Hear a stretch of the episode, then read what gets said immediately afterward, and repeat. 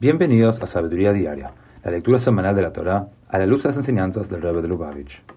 En la sexta lectura de la parashá de Nitzavim, Moshe aseguró al pueblo judío que por medio del estudio de la Torá siempre podrán saber qué espera Dios de ellos. Como dice el versículo, que a mitzvah azot lo nifleit mimcha, velo velo mevelayami, ki karov ileja adavar meod.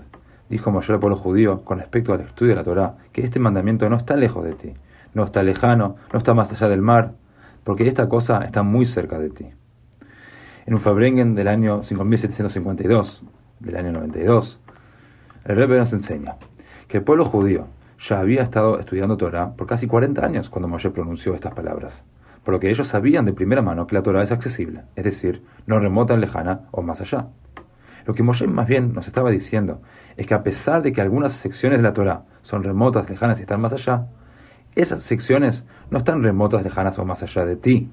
En la medida en que estamos arraigados en la esencia de Dios, que trasciende la Torah, sus aspectos más complejos o místicos no se encuentran más allá de nosotros. Todos somos capaces de estudiar la totalidad de los aspectos de la Torah.